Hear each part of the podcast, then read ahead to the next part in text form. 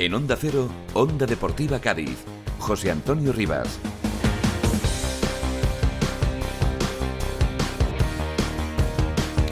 Bueno, arrancamos aquí este tiempo de deportes eh, con nuestra tertulia la resaca en el día de hoy, a pesar de ser eh, día festivo, porque había que hablar de lo que dio de sí el partido del otro día frente al Betis y, bueno, pues de la vuelta al redil, para mal, del Cádiz con esa derrota frente al Betis con vuelta también a fantasmas del pasado, o bueno, o del presente, porque realmente tampoco es que se hubieran ido demasiado, ¿no? Desde la llegada de Pellegrino, pero lo cierto es que los números pues siguen sin acompañar, empieza a ser eh, bastante preocupante la cosa porque hay equipos que por lo que sea pues si ganan, evidentemente se, se despegan en la clasificación y, y, ahora mismo el único que sigue ahí a tiro de piedra eh, es el Celta, que es verdad que dentro de dos semanas es el rival del Cádiz, pero que eh, también pues la semana pasada sí consiguió ganar, es decir, que está en otro estado de forma diferente al, de, al del Cádiz.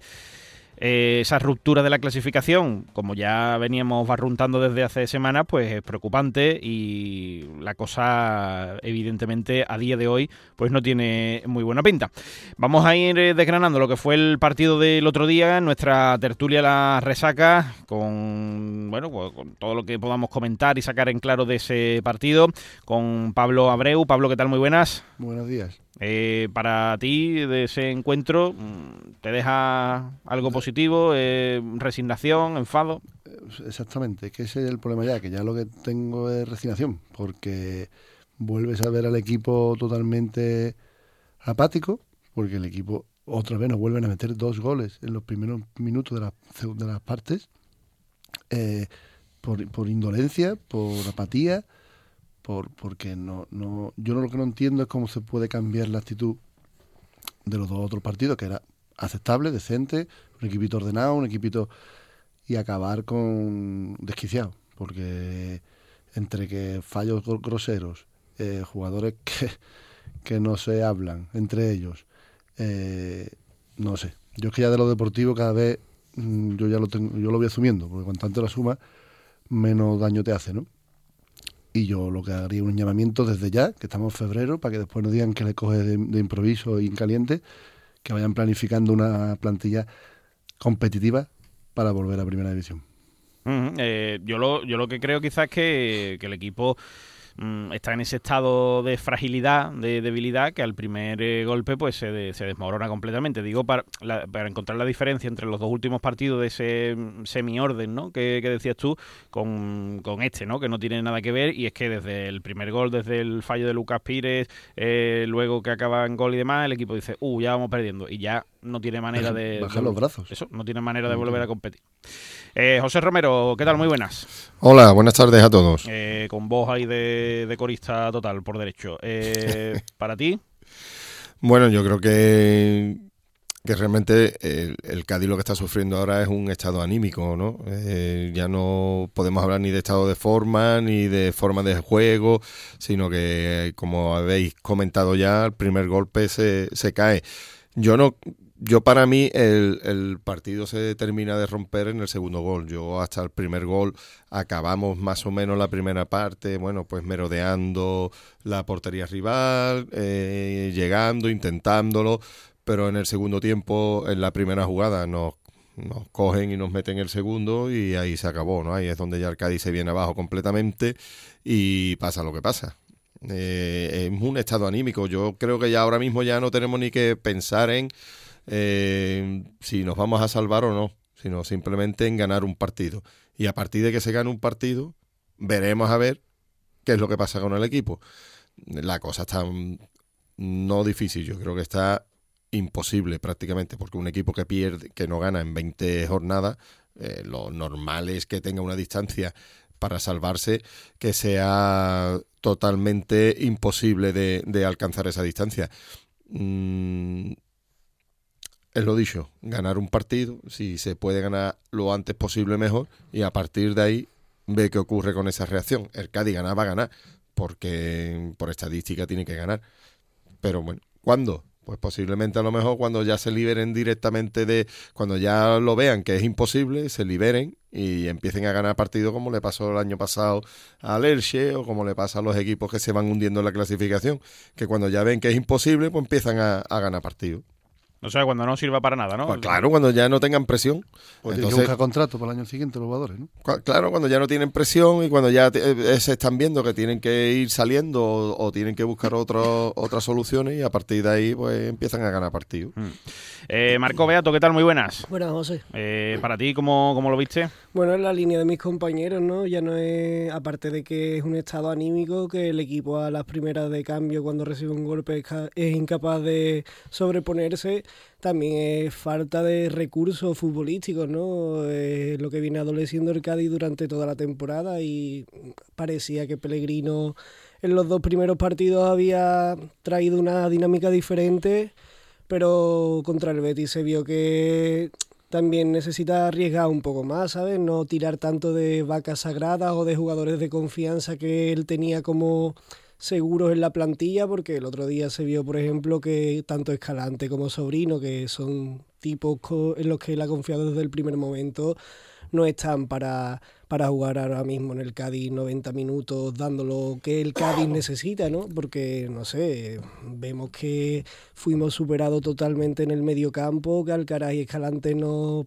no podían con tanta presencia de jugadores del Betis y luego Sobrino es que no tiene ritmo de competición ahora mismo. Son por señalar dos cosas así más específicas, pero, pero aún así es que seguimos con los mismos problemas que, tenía, que llevamos adoleciendo durante toda la temporada. No tiramos a puerta, se ve algo tipo salvable como Robert Navarro que sí da un poco de movilidad. Eh, no sé faltan muchas cosas y dentro del pesimismo general que se respira en la mesa, pues yo también estoy un poco en esa línea, pero pienso que si la victoria que tanto llevamos esperando llega dentro de las dos jornadas siguientes, todavía podemos agarrarnos a un hilo de esperanza en el que el Cádiz pueda, no sé, resurgir a tiempo. Aún así es bastante complicado, pienso. Pues sí, empezamos a ver la cosa ya eh, medio vacío, ¿no? El, el vaso. Eh, José Ignacio Silva, ¿qué tal? Buenas tardes. Buenas tardes. Eh, para ti, ¿qué conclusiones te deja este, este partido? ¿Es eh, un paso atrás? ¿Lo consideras que es normal? Es verdad que eh, en esta semana, medio en broma, decíamos ¿no? que Pellegrino iba llevando un poquito la media Julián Rubio. Ya no, ya es peor, media peor que Julián Rubio de momento, claro.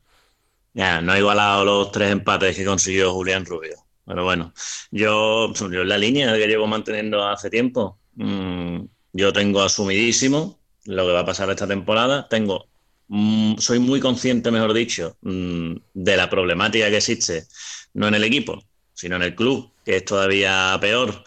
Y, nada, yo creo que estáis hablando y yo estoy de acuerdo al final con todo lo que estáis diciendo, ¿no? Mm, veníamos de la nada, como he dicho, porque no había nada, no había nada. Y Pellegrino, eh, sus dos primeros partidos, dio el mínimo de orden necesario, que creo yo que necesita un equipo de fútbol, ya no en primera, sino en cualquier categoría, pero vamos, ya en, de en alto nivel, imaginaros. Y el efecto gaseosa, a lo mejor, de algunos jugadores en tema actitud, cuando se cambia un técnico, pareció el otro día que ya se terminaba, ¿no? Eh, problema mental, por supuesto, por supuesto, ¿no? Ese bloqueo mental de pensar, no le ganamos a nadie, somos los peores de, de la primera división, está ahí también. Y luego que hay problemas que ya lo hablamos aquí que no se arreglan. Eso no se arregla con un cambio de entrenador. Eso se arregla en un mercado, se arregla tomando decisiones cuando hay que tomarlas, se arregla tomándote en serio la gestión de un club, se trata teniendo una infraestructura y un organigrama serio y acorde con un equipo, vamos a decir, que tú quieres que sea grande dentro de lo humilde que somos.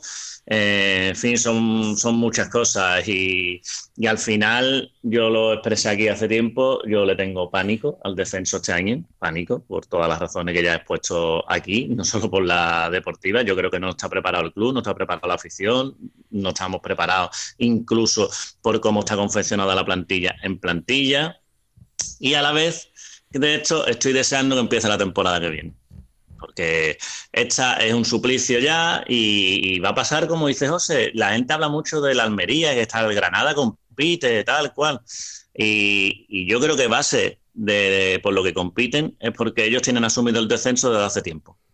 Y entonces ya no tienen nada que perder. Se sueltan, incluso el Granada se toma en serio un mercado de invierno. Fíjate tú qué cosas más raras pasan.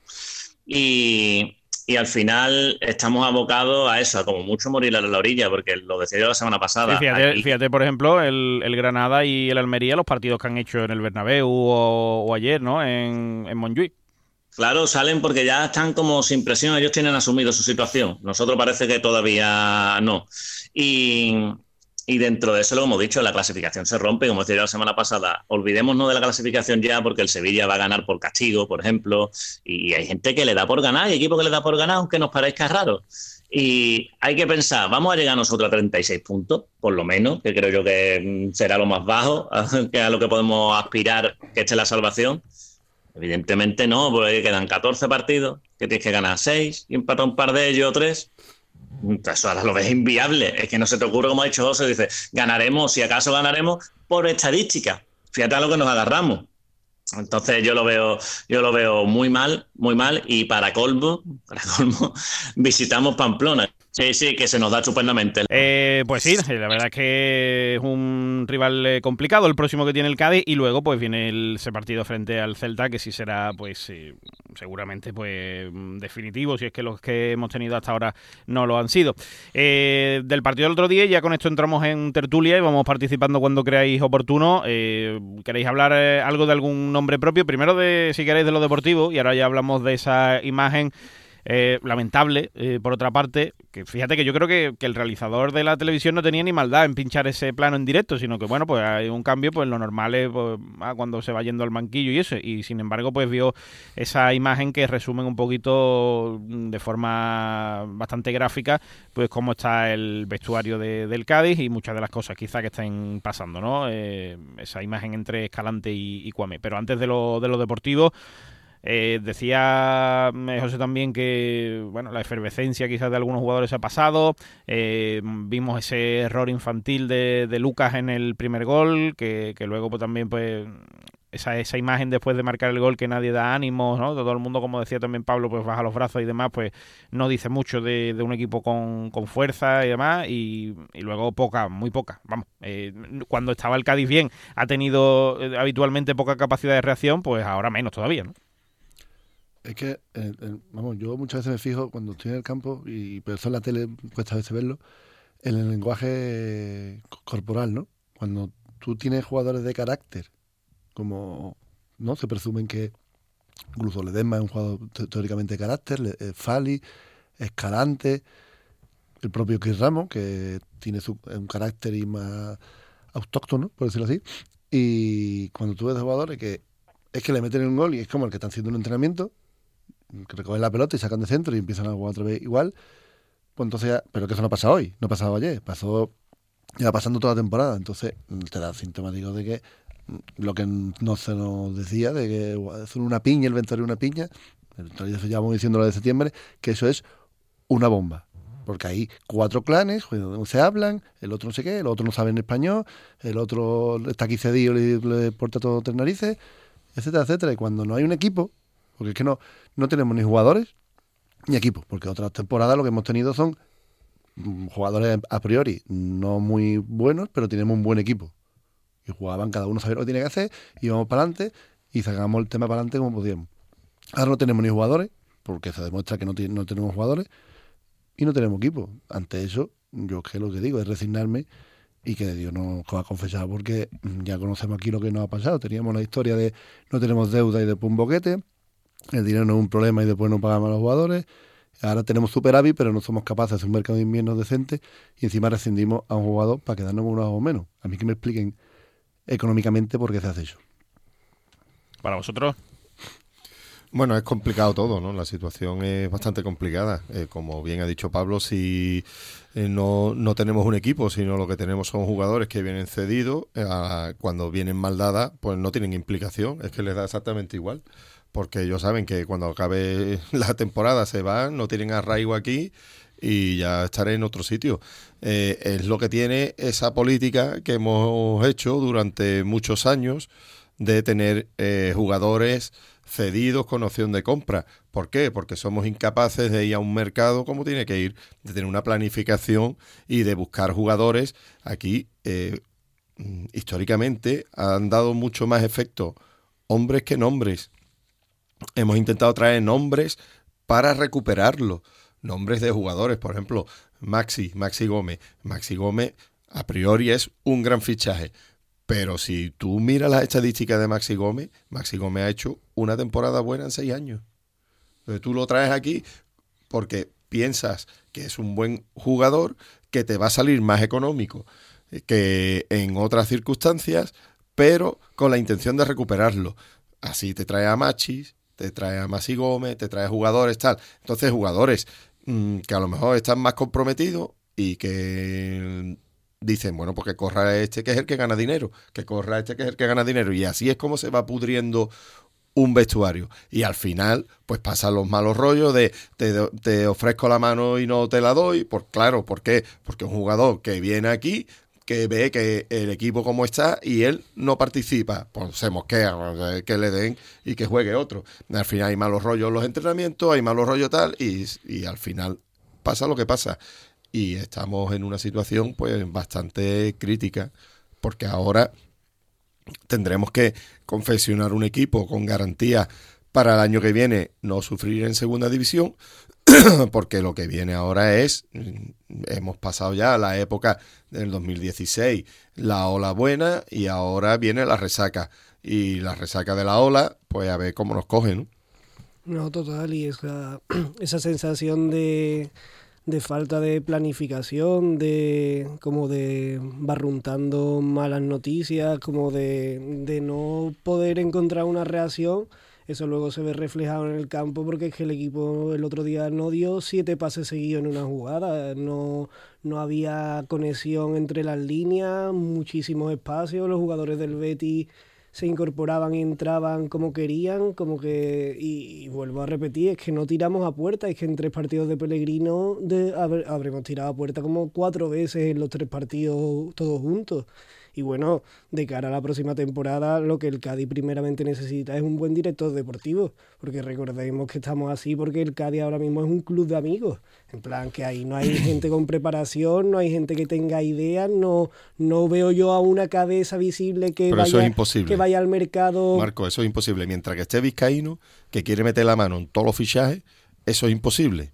Él quiere opinar de todos los fichajes y él es el que corta y reparte. Entonces es imposible que tengamos aquí a un buen director técnico, porque en cuanto se meta en su parcela, el otro le dirá, Tesquilla, déjame tranquilo que yo trabaje, si no me voy. Y es lo que ha pasado aquí. Aquí hemos tenido directores técnicos que pueden estar mejor o peor, pero todavía hay. De la época de Aria hay jugadores que son titulares en el Cádiz. Y, que, y lo serían, porque Choco, por ejemplo, sería titularísimo en este Cádiz ahora mismo. Correcto. Pero ese es el problema, que aquí, se me, aquí no hay profesionalización. Se vende la historia de crecer, pero no hay profesionalización, porque se trae, con todo respeto, a gente, bueno, amiguito, vale, muy bien, que yo, si a mí el amiguito me rinde, pero cuando no te rinde, tú tienes por el medio. Y si tú no dejas, si tú no sabes, deja al que sabe. Y si tú sabes, pues hazlo tú. Pero si tú dejas al que sabe, al final... Pero déjalo con todas las consecuencias. Mm, pero, no por eso, pero Porque aquí el sistema presidencialista que tenemos tiene que estar metido en todo. Y desde el primer fichaje hasta el último. Entonces, bueno, pues eso lo vamos sufriendo, claro. Eh, José Ignacio, para ti.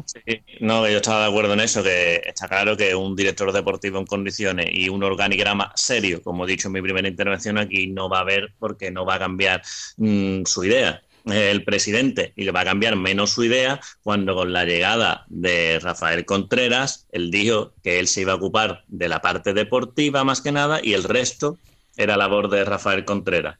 Insisto, principio del fin de todo esto que estamos viviendo ahora, ¿eh? ahí situado, ¿eh? no me voy a cansar de decirlo y cada vez mm, veo que son más las voces que piensan esto, yo creo que tarde, porque era muy evidente y cosas están pasando. Pues estoy hablando de amiguitos en el club a ciertas esferas. El problema es que está en la base, ¿eh? en la base está pasando eso con trabajadores. Mm. Pero no, me quiero meter ahí porque entonces sería un melón demasiado grande y, y, nos iríamos, ¿no? En cuanto a lo deportivo que estáis hablando, Está claro que, que, falla. La composición de, de, plantilla falla. Estoy totalmente de acuerdo con José. Ya lo dije aquí, por ejemplo, con el fichaje de Juanmi. A ver, que aquí hay que fichar a personas y a jugadores por lo que son hoy, no por lo que fueron. Porque además con, cierta, con ciertas edades, Juanmi es un caso Brian Campo. Es que Juanmi se ha pegado un año, un año y pico lesionado y ha jugado tres ratos en Arabia. ¿Por qué pierde el balón del segundo gol el otro día? No tiene ritmo de competición. Está fuera. Está fuera. No podemos esperar que Juanmi, que ha rendido seis meses en primera división, venga aquí y nos salve. Pero igual que pasa con Maxi, ¿alguien sabe, como ha dicho José, qué es Maxi Gómez hoy? Pues lo que estamos viendo. ¿O por qué cree que está eh, en Turquía perdido? Eh, ¿Qué era Darwin Machis? ¿Pero alguien sabe lo que ha pasado los dos últimos años y medio con Darwin Machis? Hombre, lo sabemos muchos aficionados, pero oye, que no lo sepa quien mande, quien mande en el club, ese es el problema. Y después ya el remate de todo es que hay un jugador dando una entrevista cuando empezó la segunda parte. Es que eso ya es el remate, porque somos un circo y somos el reír de todo el fútbol español en estos momentos. Y tenemos que ser conscientes. ¿Cómo se revierte eso? Pues lo dicho, para empezar dando cierta imagen de que quieres y después poniéndote serio a la hora de dirigir, pero ya te hablo de dirigir el club, de el entrenador dirigir un vestuario, que es muy difícil de encaminar un vestuario como tal del Cádiz, como ha dicho Pablo, que venimos hablando aquí desde verano. Muy, muy difícil, claro.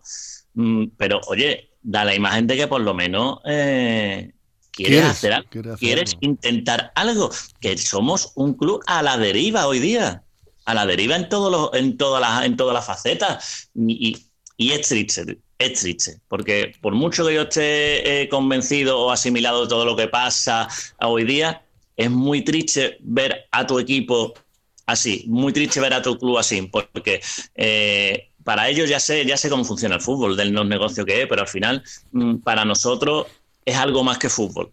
¿Sabe? Porque son sentimientos, son muchas vivencias, es compartir muchas cosas, eh, es algo que no se puede medir. Y es y es triste ver, verte así. Y, de verdad, digo, mira, ha ganado, que sí, porque al final yo no ya ni veo con nervios partidos de otros equipos, pero dices tú, mm, oye, que vaya que ha, ganado el Sevilla, que ha ganado eh, el otro, el Mallorca, y, ayer pensaba yo por la noche, digo, mira, eh, así nos evitamos que haya todavía una parte de que nos intente montar una película, que nos intente convencer de, no sé qué historia, de que si ganamos no sé cuántos partidos, de que si viene aquí no sé quién y ganamos y empatamos no sé dónde. Que no, que no, que no, que es, parece que nos estamos haciendo daño a nosotros mismos. Oye, mira, no pensar en nada, no pensar en nada, salir a jugar y en vez de mensajitos por redes sociales, en vez de que el presidente quiera verse con Pedro Sánchez, pero esto que, pero, pero de verdad eh, quieres verte con Pedro Sánchez por la Superliga? Con lo que tienes en el campo, ¿eh? con lo que tienes montado en el estadio, que el otro día daba vergüenza cómo terminamos. Pedro Sánchez y la Superliga, por favor, eh, que no puede ser. Salí al campo, ganar dos o tres partidos y, hablamos de cómo estamos entonces. Y hablamos a ver qué estáis preparando, qué visión de futuro tenéis en el club, no con Sportec, sino deportivamente me refiero. José, bueno, febrero de 2021, esa es la fecha que dijimos tú y yo. ¿eh? Sí, sí, claro, pero lo he vuelto a repetir. Es que lo he vuelto a repetir hmm. hoy, pero es que es evidente, es muy evidente para mí. Eh, con esto acabamos con lo que quería comentar del tema de, las imágenes, eh, José, y te dejamos marchar que tienes cosas que hacer. Eh, de esa imagen que vimos en el banquillo, Escalante Cuamé, y también lo que, lo que sacaba ahora la palestra José Ignacio, esa imagen de Robert Navarro al iniciar la, segunda parte, que por supuesto tiene responsabilidad la tele con derecho, ella puede entrevistar antes, pero hombre, el futbolista y demás dice, bueno, sí, que, yo tengo que atenderte, pero es que mi trabajo es otro. lo primero, ¿no? pues sí, bueno, es, yo creo que es un despiste de no estar concentrado en saber que, el partido va a empezar ya, también es verdad que la periodista en ese momento no debería estar haciendo eso porque eh, Robert Navarro pues, estaría pensando en, lo guapa que era la periodista. la, periodista no tiene culpa, ¿eh? digo, no, no, por ser, no por ser corporativista, sino porque esto está arreglado. está decir arreglado, claro, pero me imagino que habrá un tiempo la televisión con derechos tiene a lo largo de un tiempo, me imagino, que no pero podrá que- a lo mejor en el minuto o los dos minutos previos a. Sí, sí puede. Sí, Sí, puede, ¿no? claro. Si es que está, Entonces- está com- esos son de las novedades de esta temporada. Recordamos la pértiga cuando las Sí, pausas sí, de sí, sí. hidratación, eh, que esto de que junten ahora los dos entrenadores o al principio o al final, cositas de estas que digamos por como para acercar, dice la tele, ¿no? Para acercar Sí, al Que me fútbol a los parece muy bien, y eh, que, a mí, que a mí me Y parece esto- correcto, pero, y- y esto- pero joder, y que el- hay que hacerlo clubes- con, con vistas. pues, Que sí, que Tanto sí, pero que el los que lo clubes- hace como el, el entrevistado. Los que que clubes- el club tendrá un jefe de Los- comunicación o de los prensa, ¿no? clubes, los, supone. los clubes eh, mm, pueden aceptar o no esto. De hecho, hay equipos que no permitían poner la pértiga y cosas de estas. Y hay otros equipos que sí. ¿Por qué? Porque evidentemente les genera unos ingresos extra. Extra, claro. Exacto. Esa- es que vale recordemos, Bueno. recordemos que van a hacer una clasificación. Lo siento, pero yo me tengo que ir, ¿vale? Venga, sí, Os José, dejo. gracias. Gracias, gracias. a todos. Seguimos. Sí, José que, recordemos que iban a hacer una clasificación de los clubes que como que mm, hayan accedido más o hayan colaborado más Claro. o hayan generado más en este sentido. Entonces, eh, está claro, como ya sabemos, lo que nos importa a nosotros este año es eso y si Robert Navarro se pierde 30 segundos, que se los pierda. Pero que no es culpa de Robert Navarro incluso, que a Robert Navarro le dicen, Quillo, que te pongas ahí. Claro. Y, y, y pregunta, o sea, hay un- como dice Pablo, jefe de prensa, digo que yo que un segundo entrenador, mucho cuerpo técnico, el delegado, el delegado de campo, fin, que son muchos. Te digo más, hasta el jugador que está al lado que le, que le pegue un grito a Robert Navarro. ¿Sabes? Que es que al final, menos culpa, por supuesto, yo aquí a la periodista la dejo de lado, pues está haciendo su trabajo.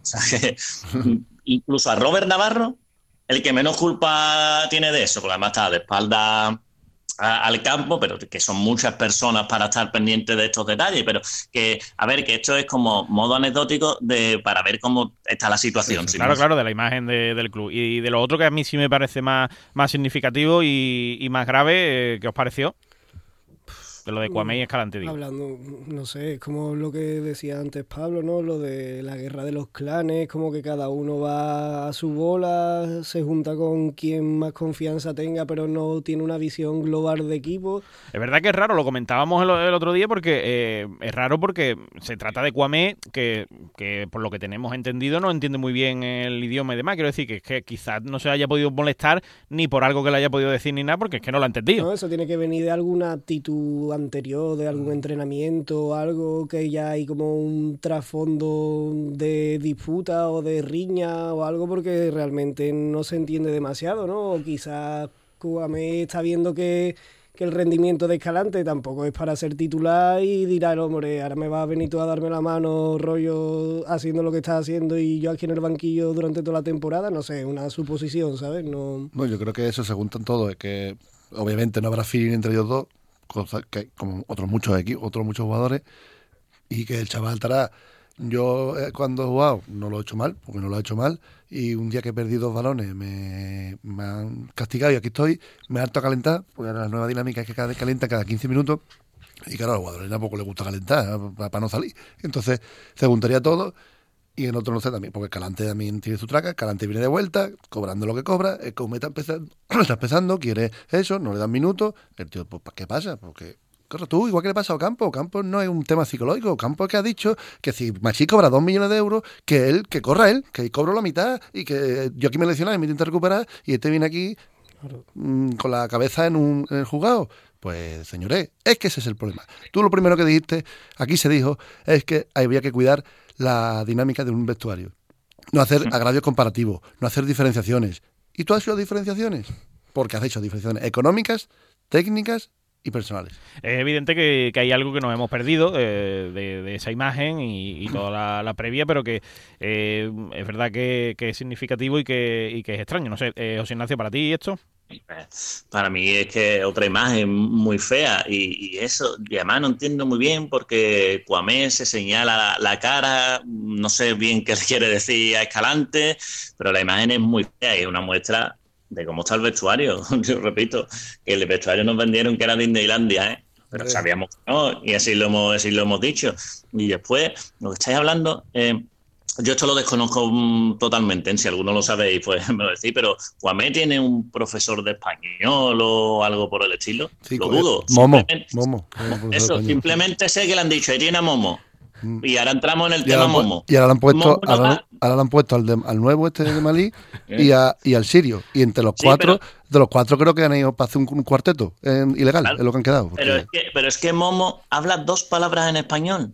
Dos palabras. Es que no lo tiene más. De esto sí, mm, vamos, puedo dar fe por, un tema, por una situación que conozco, que es que eh, Momo no habla español, no se entiende. Y ahora voy a ir al partido de Cádiz Atleti de Bilbao cuando empiezan las rotaciones estas en el calentamiento y sale Momo con otros dos, ¿no? Mm. Y Momo es el primero y el preparador físico tardó tres minutos explicarle. en explicarle lo que tenía que hacer, que era una carrera y cada dos zancadas aumentar el ritmo. ¿Vale? Tuvo que hacer el preparador siete veces para que se enteraran de lo que tiene que hacer. Porque tú y yo estamos al mismo lado y lo vimos. Y, como el partido estaba, que tampoco pasaba nada, en mi alrededor, bueno, Pablo también lo pudo ver porque está cerca, era donde nos fijábamos todos de risa, porque es que, es que son muestras, si cogemos pocos detalles, nos dan muestras de lo que somos ahora mismo y de por, el trance que estamos, que estamos pasando. Entonces, si no hay nadie que le diga, oye, mira, encárgate tú de la adaptación de esta persona, eh, no sé, algo, porque al final lo menos culpable veo yo aquí es que Cuamé, pero Cuamé a alguien le tendrá que enseñar español, ¿no? Digo yo, ¿no? O se va a poner a ver series en español en su casa. Y después, lo de Ocampo, lo de Ocampo. Es que lo de Ocampo empieza mal, aunque mucha gente lo defendiera. Lo de Ocampo, tú no puedes irte cuatro meses de recuperación a Uruguay y yo no te eh, monotorice. Exacto. Desde ahí empieza mal el tema Ocampo. Y Ocampo dirá, oh, esto es, esto es una playa, yo me voy casa, me dan permiso para cuando quiero, tal. Lo de Ocampo empieza mal desde el día, no desde el día que se lesiona, desde el día que dicen que a Ocampo no le pasa nada. y dos días después tiene una ruptura. es que si nos ponemos a pensar, esto es una bola que se ha ido haciendo cada vez más grande y ya no hay quien la pare. Sí, sí, pues da esa sensación. Eh, lo iremos viendo en cualquier caso en próximas semanas. Eh, los mejores eh, del Cádiz frente al Betis el otro día, evidentemente, aunque sea muy complicado. Pablo, para ti. Pues mira, yo lo decía claro, eh, a la afición por aguantar lo que se aguanta y con el día como estaba, con lo que teníamos, a, a Cherry por ser pregonero, dos puntos, y, un punto a Argago por volver a hacer carnaval. Vale. Venga, pues Marco, para ti, 3, 2 y 1. Pues diría Robert, eh, Fali y Cris Ramos. Fali y un punto para Cris. Eh, José Ignacio. Yo tres Robert por intentar algo. Se le ve con un mínimo de chispa. Dos a Chris, porque al final yo puedo pensar a lo que sea de su nivel, pero es que se parte la cara, es que no le podemos pedir más y le duele.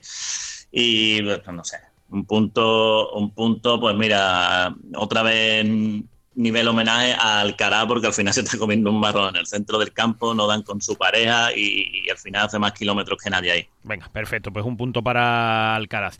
Bueno, pues la semana que viene, gracias también a José Romero, a Marco Beato, Pablo Abreu, José Ignacio Silva, la semana que viene el lunes, pues más tertulia, ya retomando la normalidad post-carnaval. Y ahora pues sigan en la sintonía de Onda Cero, adiós.